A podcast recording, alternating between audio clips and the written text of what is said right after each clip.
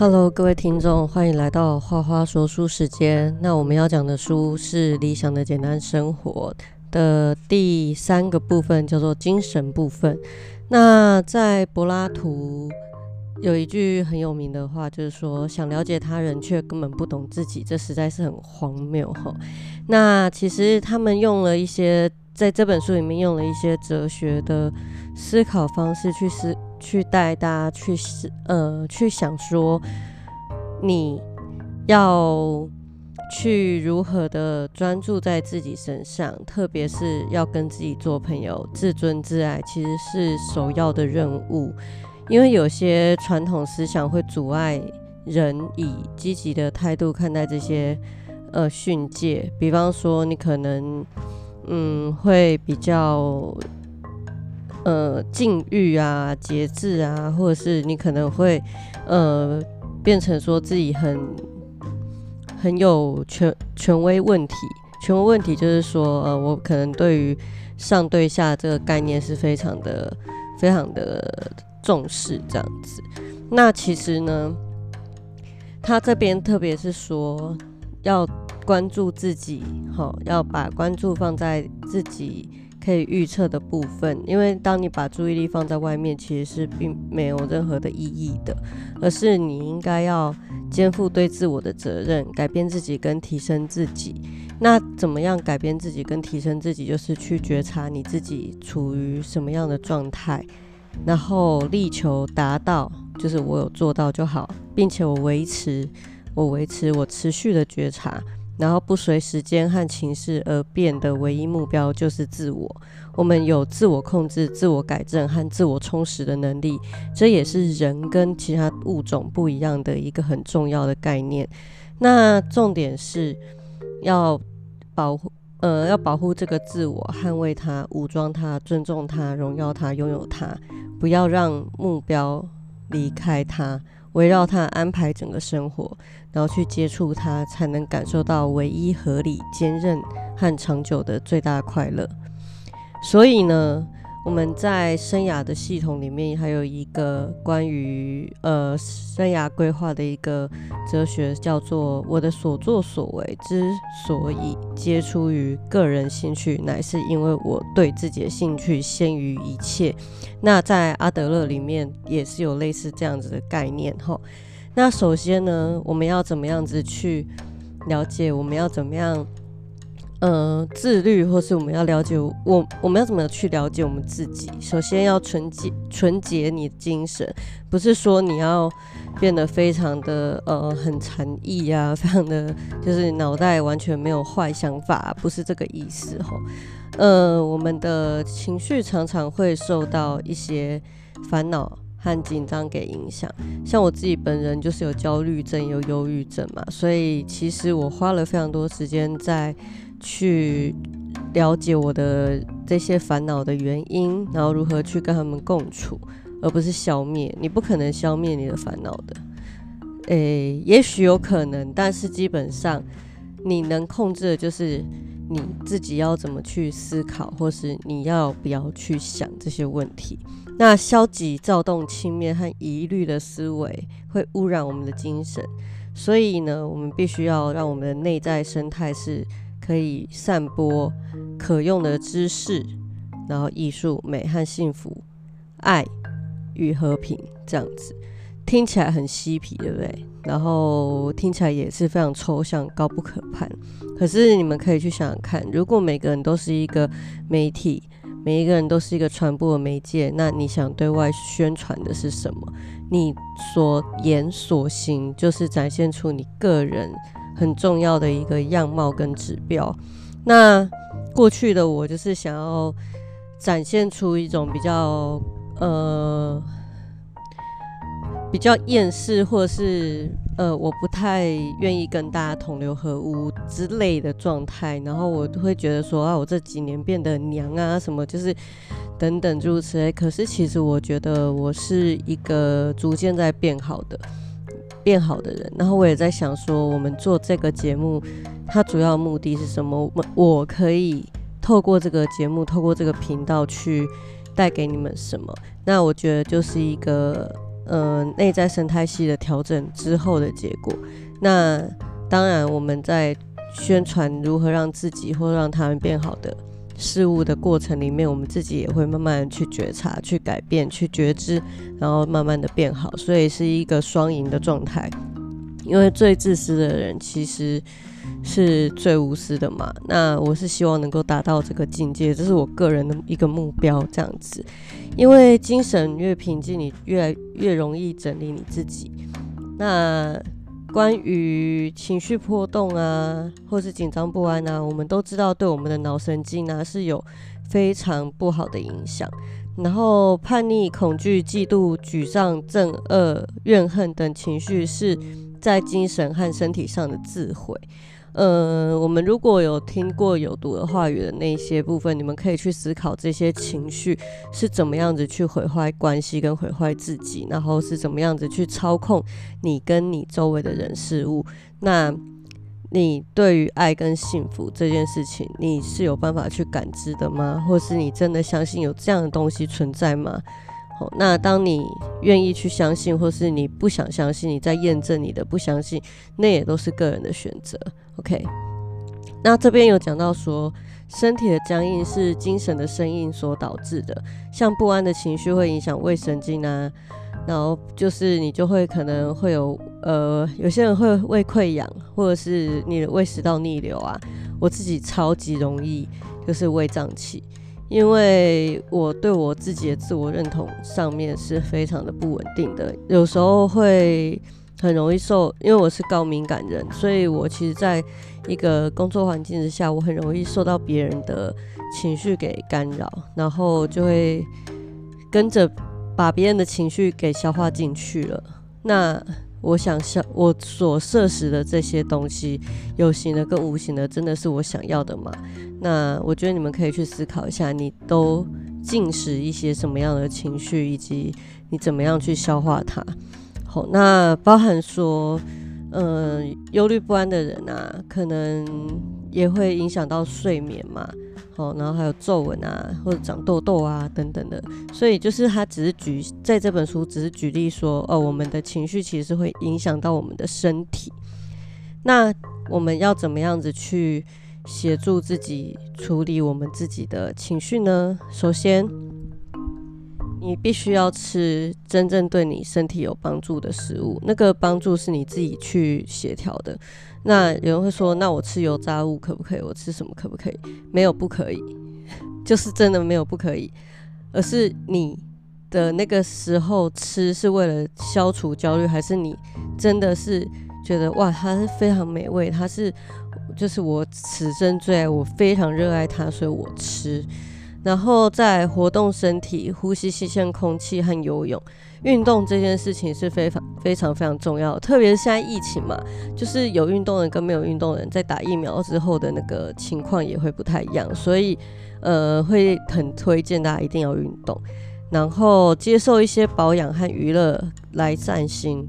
这个我觉得在过往我们的爸爸妈妈那一代，他们好像不太能够去。认知到说，其实人是可以享受的，享受生活的。他们比较多活在就是说，享受人生这件事情是是有钱人的权利，不是一般人可以做到的事情。可是我们都已经活到现在二零二一年了，我们都会知道，享受生活是你人生的重要一个条件。就是现在大家都会以自己的感受、感觉跟我们所。理想建构的理想的生活来作为一个目标，而不是像过往的社会就是很物质的。可能中国还是吧，我不晓得。这样又又又讲到中国，反正就是有很多地方啦，不是中只有中国，就是有很多地方都还是很就是很以物质的的世界观为主。那可是我们都是一个进。我觉得台湾是个进步的国家，然后大家思想也都很进步，应该要去思考说你要怎么样去协调你的生活跟你的工作，还有你的生理时钟。好，那还有他说要有充足的睡眠嘛，然后呃，你们知道一个睡眠周期是九十分钟嘛？所以比方说，嗯，你可能睡个午觉，你可以睡个九十分钟。对，没有没有那种，就是你明明睡了，可是没有睡满九十分钟，然后起来很累，可是你明明就是有睡觉，那那就是你没有在这个睡眠周期上，所以睡眠周期是很重要，你们可以自己去算，然后这个是有科学根据的，那自自己去找期刊，好不好？我就不帮你们做这个功课了。好，然后在吃东西的时候，尽可能不要吃加工食品或冷冻食品。我有一段时间就是真的压力非常大的时候，就一直狂吃冷冻食品，然后那段时间我就变得超级肿，然后气色也不太好，整个状况就是很不 OK。然后像加工食品，其实我自己本身没有那么爱吃，还是会吃，但是就是尽可能吃原态食物。那会会选择这样，是因为我有在健身，我希望我花钱去健身，我的效果是可以变好，所以我平常的饮食部分是还蛮。呃，蛮节制的。那最近你们如果一直在我板上看到霸玩霸玩霸玩，是因为就是也没有办法去健身房了，我就有点啊，睡在意啦，随便去这样。但是后来发现，哎，真的还变胖了，就觉得嗯不行，还是要调整一下，就是不能 always 吃霸王，就是可能比方说我今天可以有一餐吃霸王，然后其他餐我吃比较健康的低碳饮食这样子。好，再来呢。怀着平静而愉悦的心情进食，哈，这个对新陈代谢是比较好。那午餐是私人时间，拒绝勉强的邀请，不要吃太油腻和太甜的东西。我很同意这个，就是我午餐的时候，之前都会跟同事一起去吃。然后我以前是一个不太会拒绝别人的人，可是我觉得，就是我这些同事也同样，同时是我的朋友，就是大家都是可以很自主、很独立，不会因为你今天。呃，没有去跟他跟着一起去吃，就在你背后讲你什么的，就是你可以很自由的去选择要不要吃。所以我有时候会说，哎，我今天没有灵感，我就不吃了，就不去了，我就宁可选择睡午觉，这样子。好，然后每天补充一些钙跟镁是很不错的。那适度饮酒，然后不要吃太多，吃太少，因为。这样子对身体都是有害的，就是他要讲的，其实就是说你要知道你自己可以吃多少这样子。那早餐是一一个每一天最重要一餐，所以你必须要有足够的盐分和丰富营养的食物。然后如果你是有在实施断食法的话，它当它是一个结束，不是一个开始。OK，然后再就是他又在这边讲了一大堆，就是说关于你要。要运动啊，然后每天要做十分钟运动，胜过每星期做一小时啊，等等，就是就是关于运动这一块。好，那以上就是减压的方法，让大家知道。好，那思维决定我们的本质。呃，请务必全心全意的坚信你可以得到善，然后留意你的思维去引导到。你觉得很正确、很合理的一个状态，那因为你的思维是表示你自己的存在，你的思想在哪里，你的世界就在哪里。那健康是一个内心态度的问题，生活要求你永远不能放弃你身上的优点，思维表达体系还制约着你的行为举止，有没有制约？制约你的行为举止、姿态、幸福与不幸福。所以，只有如何懂得让自己平静，你才可以变得强大。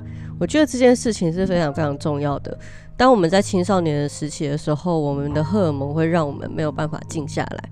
那当然有过动症或是其他注意力不集中症候群的人也是很辛苦的。但是，呃，我觉得当我们人越活越大的时候，你的脑袋越越塞越多东西，越不清楚。并不是代表你脑袋的有很多东西，你就是一个非常有创造力的人。你的创造力是要去执行的，你的想象力也是要被执行的。那，呃，当我们只是想而没有做的时候，那些想就只是一个空想。那，呃，思考跟烦恼是有差别的。思考是一个逻辑推理的过程，烦恼就是一个没有逻辑、天马行空，然后。到处分支很发散的一个思考模式，它不能算是思考。OK，好，那所以如果你们可以分清楚我在思考，或是我在嗯，或是我在烦恼，那这这样子，你的脑脑袋进化应该这样讲，脑袋进化就就可以做到还蛮有条有理的哈。好，那常常对自己提问也是一个很重要的部分，就是说你必须要去思考我是谁，然后我关注到的是什么？我常关注到负向事物，还是我常常关注到正向事物？我对于这些东西为什么会有这个感觉？我为什么会那么好奇？我为什么会那么的排斥？等等的，就是比方说，嗯，我我讲一个东西好，就是我对于前几天我在跟朋友谈论到直销跟微商等等的事情，然后我就觉得说我对于这些是很排斥的。可是我干嘛要排斥呢？为什么会排斥呢？我是排斥这些物品，还是排斥那些曾经？介绍我进入这个领域的人，然后他们的意图是什么？后来我发现，当他们的意图是想要从我身上夺取钱的时候，我就会下意识的去排斥他，并不是这些东西是垃圾或真的不入流，而是嗯，那个意图让我觉得不舒适，所以我就会发现，就是现在因为年。年纪也大了嘛，认识的越来越多。同样一个微商，不同的人经营，他的那个给人的感受就是不一样。所以我觉得回到本质上去看，就是你不要被外面的事物给蒙蔽，而是你要回到你的心去觉察，去辨识它。那精神状态呢，就是你要去练练习，让自己焕然一新。我个人非常喜欢，就是。去调整我的空间，比方说，我可能利用一些香氛啊、现象。我也养猫，所以我尽可能是以宠物友善的东西为主，然后或是呃点个小蜡烛，然后做瑜伽或者做一些健身的活动，然后呢出去骑个脚踏车这样子，去让自己充电，然后重新把新的能量带入。那新的能量是就是当。我在做这些事情的时候，我是很专注在这些事情上面，而不是一边做一边想其他事情。所以，为什么我会非常非常推荐大家去上拳击，去学拳击？因为我发现，就是对于像我这种就是脑袋二十四小时都塞东西，然后从小到大每每一天都做梦的人而言，拳击是一个我真心。真心推荐的运动就是我在打拳击的过程里面，我必须要全心全意的专注在我的呼吸、我的身体、我所有每一寸的肌肉以及我的对手，就是我的教练。我必须要很专注在看所有的动作，让我身体跟我思考是保持一致的水平，然后我的动作尽可能要求到精准。那我的呼吸也要调整到我的身体可以配合我的呼吸。这个是一个非常非常。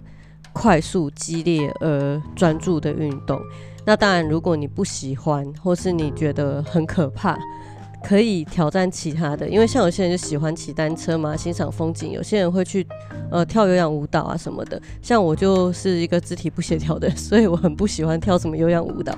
那重训的部分，我就会觉得很无聊，我觉得我很容易分心，除非做大重量，或是做一些比较呃。比较我觉得好玩的训练内容，不然我通常都觉得重训无聊死，我就会很不没有耐心，很不耐烦这样子。那瑜伽的话，我个人很推荐入门就是做哈达瑜伽。然后我不是什么瑜伽老师啦，就是，但是我有很多瑜伽老师朋友。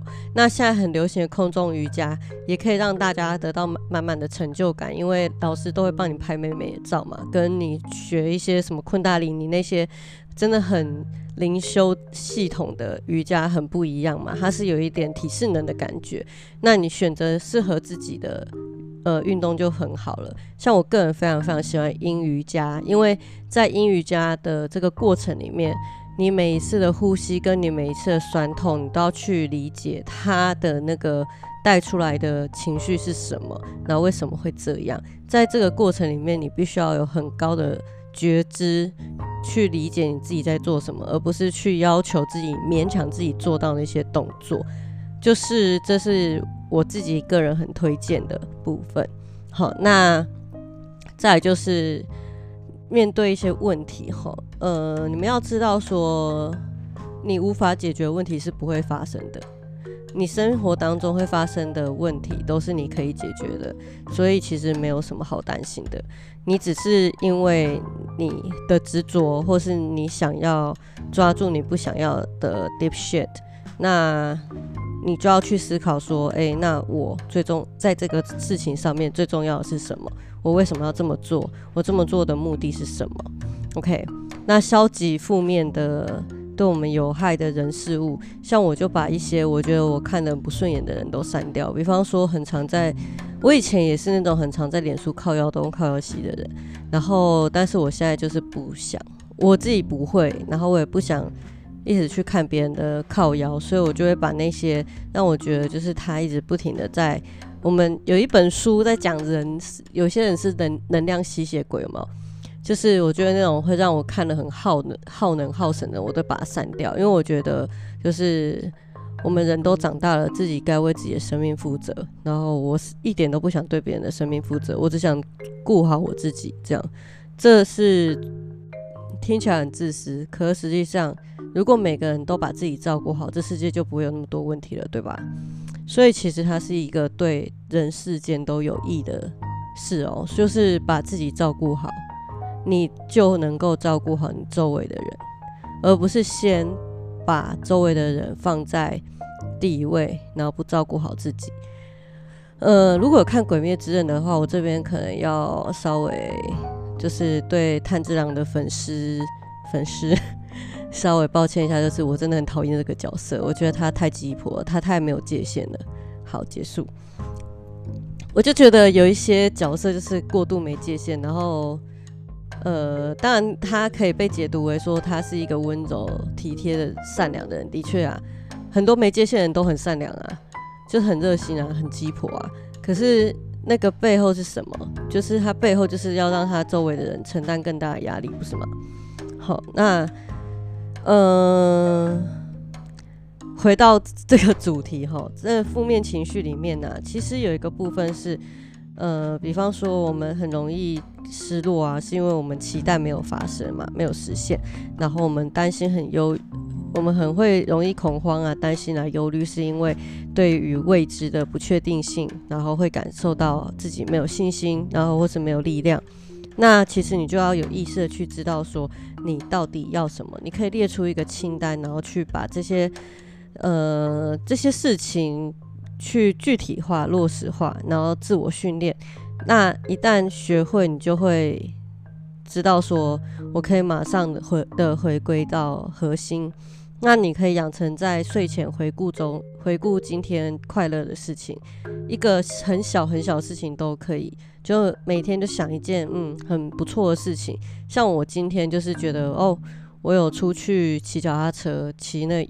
我最近有点迷上，就是因为你出门都一定要戴口罩、戴面罩，我就有点迷上，就是戴着口罩这样骑 U bike，感觉自己好像肺活量很大，这样就是有点觉得自己这样好棒棒哦。就是 以前我可能做不到的事情，但我就觉得我做到了，就蛮强的。但是就是没有关系，就一件小小的事情都 OK 好吗？然后超越自我，就是你必须要。拥有自己的原则，原则就是像把你生活串联起来的线，然后把你织成一一块美丽的布。所以其实大脑，大脑就是我们的脑，那种思考的那个脑，常常不清楚自己要什么。你可能同时想减肥，你又想吃蛋糕，所以你的个人原则是相对重要的。你去运用你个人的原则，让它成为你的习惯跟反射，然后去平衡你自己的内在跟外在。那这也可以帮助你很快速的下决心。然后呢，训练自己花一点时间冥想跟静心，让自己去练习，可能三十秒的放空，三十秒的冥专注在自己的呼吸上，然后去锻炼你自己的心性。那这样子的过程里面，你就可以为你自己充电，因为有些人会误解冥想的意思，比方说以为冥想是在睡觉，或者冥想就是在胡思乱想，并不是。冥想是专注在你的呼吸，冥想最重要的第一步就是你的呼吸，所以你必须要去调整你的呼吸。那之后我跟姑姑林会做关于正念减压的主题。那如果大家有兴趣的话，可以跟着我们一起练习。好，那再来就是，呃，他后面都是在讲这些东西啊，就是关于呃你要怎么去体验到无啊什么的。那重点就是说，有时候沉默吼，就是你什么都不做或什么都不说，是一件非常非常重要的事情。因为当你沉默、静默，你在关系当中沉默，你可能可以发现到，哎，彼此的关系或是对方的状态，你自己的状态怎么了？然后也可以观察到你思绪当中不断穿越的思想碎片。保持你思想开放，然后需要时间跟耐心，不要花时间在呃很自就是很自私或是很僵化的信念里面，而是你去。专注在你可以怎么样子制造出内在的空间，让你延伸。那沉默就是一个接待中心，然后带你去你该走的路。那所以说，在心在心性上吼，呃，同时可以一心多用的情况有没有可能？不可能。我跟我的。嗯，我带一个小团体，然后带学生做呃学习策略。那带他们做专注的主题的时候，我就成了一个很好示范，就是我在一个大讲台上，同时要点名，那又要准备我的呃简报，结果我就跌倒了。那我就示范了当天要讲的主题，就是一心多用是不可能的，因为我很专注在点名，然后还有简报，我并没有注意到台阶。我就直接叠个狗吃屎这样，那所以其实真的是一心多用是不可能的。很多人都会觉得说，哦，我同时可以洗衣服，然后做一些东西啊。当然你可以做机械性的东西，可是你在那个过程里面，你有没有把它纳入你个人的仪式？就是你在做这些事情的时候，你有没有开始回归你自己，然后去享受做这些事情的乐趣跟快乐？像我现在就是非常着迷于做家事这件事情，就。我会觉得哦，把家里清洁的很干净，然后洗衣服啊、晾衣服这段过程是可以让我自己跟这些物品更贴近的，而且我可以更容易知道说，OK，我常穿的是什么，我先生常穿的是什么，然后呃哪些东西需要整顿了，家里有哪些地方是需要去调整的。那透过休息、心无所系的进修，然后获得直觉意识，可以摆脱时空日常生活欲望跟外在的想法。OK，然后在人啊人的部分，交友的部分，就是跟没有意义的朋友断交，删去对你没有帮助的任何人。然后在爱情上，不要成为对方的附属品，躲开一些笨蛋，因为你无法确定他们想法对你的影响。然后。不用批不用批评这些人，他们就是笨哈。但，请不要混淆聪明及各种表现。聪明是分成好几种的，有些人是 EQ 高，有些人是直觉高，有些人是 IQ 很高。那相对于种族而言啊，人们其实更多是以社会地位、金钱和信仰的追求来划分群众。那信仰追求包含政治的信仰嘛？我这个部分就非常非常的讨厌，非常非常厌恶，就是。只要讲到政治，大家都会吵架，所以我自己有要我自己要清理的一块想法，就是说，嗯，我可能我以前都是避免跟周围的人谈政治，或者当他们谈政治，我就会觉得，哦，我头好痛，我好想离开这个地方。可是其实就是当你抽离了这个谈论政治的这个过程里面，你会发现说。他们都只是想要在这个对话的过程里面，去利用一个话题连接彼此，然后确认彼此的信任关系，就是这样子而已。所以你们要看得很清楚，这些本质是什么。不要在不舒服的情况下委曲求全，也不要要求别人过多的真诚，不要为了拉近某人的关系而去袒露自己的心声，然后不需要把整个世界还有规则都带到自己家里来。在这个世界，必须时刻考虑到别人需要，也不得不把自己隐藏在我们被迫戴上各种面具后。但是，我们如果学会跟别、跟自己还有别人的不完美和谐，我们就会快乐很多。好，那在跟人互动的过程里面呢，要学习拒绝。学习说不。好，比方说参加一些朋友的聚会啊，嗯，我周围的人都很懂得说不，我就觉得这真的很棒，这是我要的友情，因为。我觉得在这个这样的关系上，彼此都很自在，就是我们不会勉强任何一个人做他们不愿意做的事情。然后，所以我对于我现在的朋友圈，我是很满意的。然后，但是有一些人就是很会撸小小哈，那种撸小小的人，请把他们舍弃掉，不要理会这些人，或者是那种很依赖的人。我对于别人的依赖感，我是很容易觉察，但是我不一定会说，我只是会慢慢的远离这样子。好，那尽量不要，就是如果你想要拒绝的话，你尽量不要，呃，解释太多，就是简单说，哦，我可能可以去，但是我只能待到晚上八点，因为我八点之后有事哦，或是说，哦，因为我八点之后有事，我前面的时间我想要休息或者准准备一下，我可能这一次的活动我就不参加喽，等等的。然后你不要为了别人改变自己的计划，不要。去想说哦，你这样拒绝会不会怎么样？当你开始可以拒绝的时候，别人也会知道你是有原则的人，然后你有你自己的目标、跟你的想法、跟你的实现，你会得到更多的尊重，而不是被呃不尊重的对待。那放弃那些让你无法充实丰富的一切，跟已成为过去的信仰、价值观跟义务一刀两断。不要做别人希望你做的那个人，而是做你自己想做的人。这根本废话嘛！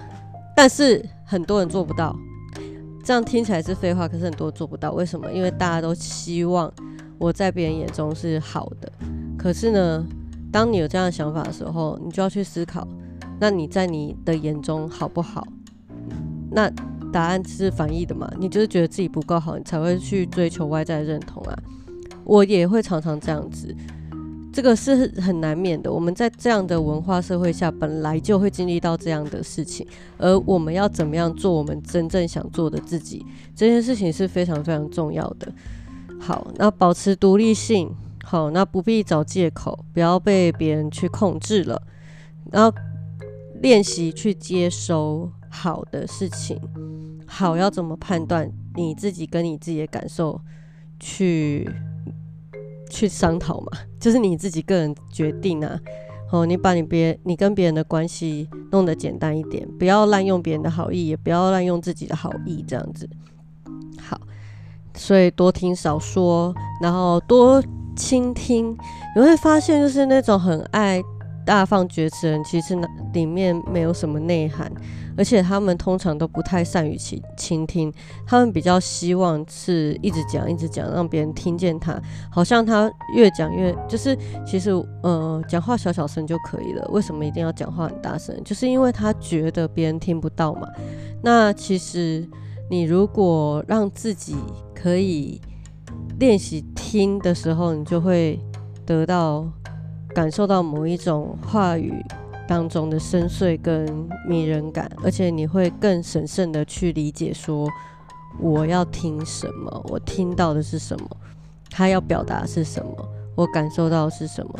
学习倾听之后，你的生活会轻松许多。倾听不是无条件的听人家靠北靠腰，而是去了解他想表达的东西，适时的拒绝。好，比方说有人在那边。就是开始该该该该给我讲一些有的没的的东西，可是你没有多余的情绪能量去接收这些事情的时候，请你就果断的拒绝，因为这不是你的义务。即便你们是朋友，你也不必要做到这件事情。因为如果对方也把你当成是朋友的话，他一定会尊重你现在没有那个情绪能量可以去承接对方承接他的情绪，而很多人不是找不到人讲。是他们不想花钱让自己的事情被处理，因为很多心理问题，你只要去就医或是去找心理师，你就可以处理啦。这就跟癌症一样啊，一个得了癌症的人，他一定会去做治疗。那你心理生病了，为什么不去做治疗呢？这不是很奇怪的一件事情吗？好，然后这边有一有一段就是在讲注意自己的言辞，言辞很重要。唉。就是像我这种口不择言的人吼，就会让别人很不尊敬我，然后但我是用这样的方式去塑造一个诙谐幽默的人际角色，在我的社交圈里面。但是实际上，我并不会在每个地方都这样口不择言。我，然后我也不会逞一时之快，就是去滔滔不绝的讲各种话。那当然，我们在 podcast 里面，你们会觉得说，哦，我话很多啊，或者是就是就是为了做节目，你当然要讲话，不然怎样给你们听沉默沉默五十分钟嘛，也是可以哦。哦，就是我会觉得说，就是嗯。我我会觉得，就是有时候在沟通上啦，沉默是一个很好的过程啦。像我在做个案的时候，沉默反而会显现出更多的讯息，比方说个案的焦虑啊，你自己的焦虑啊，还有在这段关系里面为什么彼此会沉默啊，这个信任关系里面发生了什么事情，案主在思考些什么啊，这些都是我们在做助人工作的过程里面会经历到的事情，所以沉默是一个很重要的一个过程。同时，沉默有有时候也会让案主沉淀下来去。想哦，我接下来想要表达什么？我想要去呃说明什么等等的。然后不要批评别人哈，因为就是批评别人没办法说明别人是怎么样的人，反而会让人家看透你，就是觉得你是一个很爱就是在那边呃搞是非的人啊。与其执着在别人缺点，不关注自己的缺点去调整自己嘛。毕竟没有人可以取代别人的生活啊。呃，我们之前不知道有没有聊过，就是羡慕跟比较这件事情哈。羡慕跟比较这件事情，就是把想要让自己取代那个人，成为他。我想成为他，比方说，呃，我想成为郭台铭啊，拥有这些钱，或者我想成为谁，我很羡慕他们，羡慕嫉妒恨。你就是把你自己放在一个。虚空就是你并没有看到你自己，而是你想要取代一个人的位置，所以羡慕跟比较这件事情就没有了你自己。OK，这个有点嗯逻辑上面需要花一点时间，有兴趣的话，大家就是自己去多看一些跟心理学有关的书，好不好？我们就这边点到就好了。然后呢，嗯。他最后就是说，关心自己才能更爱别人嘛。对不起，我猫又在叫了。就是说，呃，有时候你自己更关注你自己的时候，你对于周围的人事物，你就可以有更宽广的视野去看。那甚至是你可以，呃，原谅一些事情。那原谅那些事情，我跟顾立我们都有讨论到，就是说，当我们做这件事情都是为了自己。我原谅别人是因为我不想再让自己不好受。好，或是我不想再继续活在那个痛苦过程里面。那再就是我不会对别人有所期待，因为只有自己可以对自己的行为负责啊。然后然后我觉得这个也是我妈妈很喜很喜欢，就是期待小孩子怎么样怎么样，然后他各种失落，然后伴侣怎样，他各种失落，然后他就是一直活在痛苦里面，最后得到精神病嘛。嗯。我曾经也期待我自己是一个可以利用我的助人工作去协助我的家人成长的人。那可能就会有人说，那最后为什么你妈妈还是呃视觉失调啊？最后你为什么还是没有办法帮到你的家人啊？没有办法让他们就是怎么样怎么样啊？因为我学会了一件事情，就是。学这些东西主要目的就是为了让自己变好。当我自己变好的时候，其他人也会跟着更好。当我自己很稳定的时候，我就不会随着他的不稳定而起舞。我可以很镇定的去面对所有在家庭里面的勒索啊、有毒的情绪啊，或是各种的状态。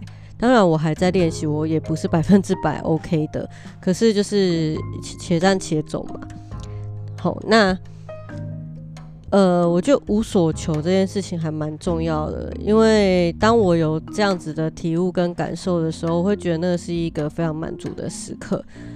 那我最近的确是内在蛮匮乏的，就是我也不知道我在匮乏什么，可能我找到解答，我再跟你们说。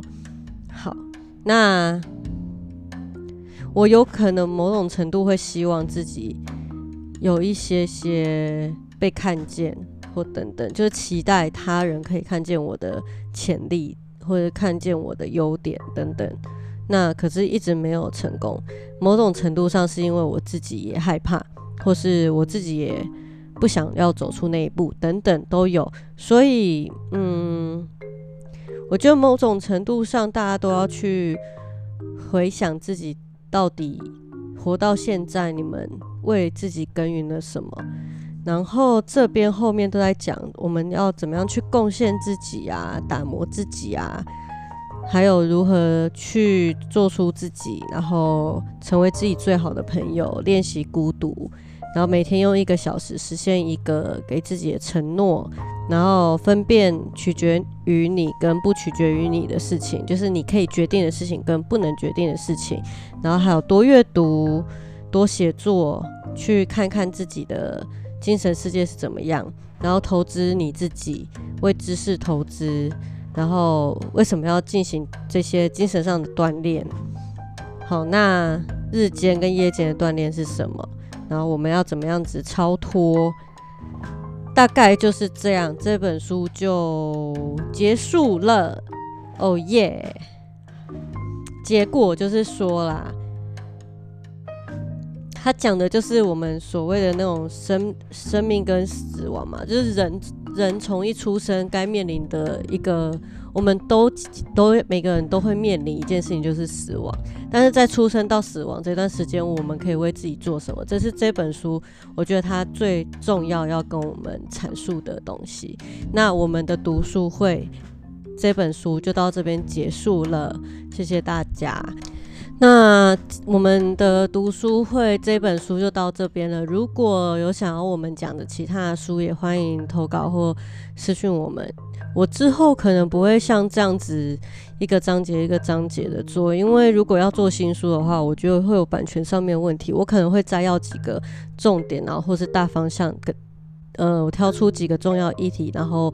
跟大家去讨论，那可能我的读书会就会变是一本书，可能做个两集或三集这样子，让它可以长话短说一点，不要像这本书这样做那么久，因为我觉得一本书做太久，好像也会让你们就是弹性疲乏。那如果你们对于我们的呃一些生活，或是我们。在看什么，在吃什么，在想什么，或者在听什么？有兴趣的话，可以追踪我们的 IG C A L L 底线 H L 扣一下。那我们的扣一下的 IG 有一个 Link Tree，可以连接到我们各大的收听平台以及我们的通讯软体。然后欢迎加入我们 Telegram 群组。我们现在只有十九人。那因为还没有做一年，所以我觉得这样子 OK 啦。那就先这样喽，大家拜拜。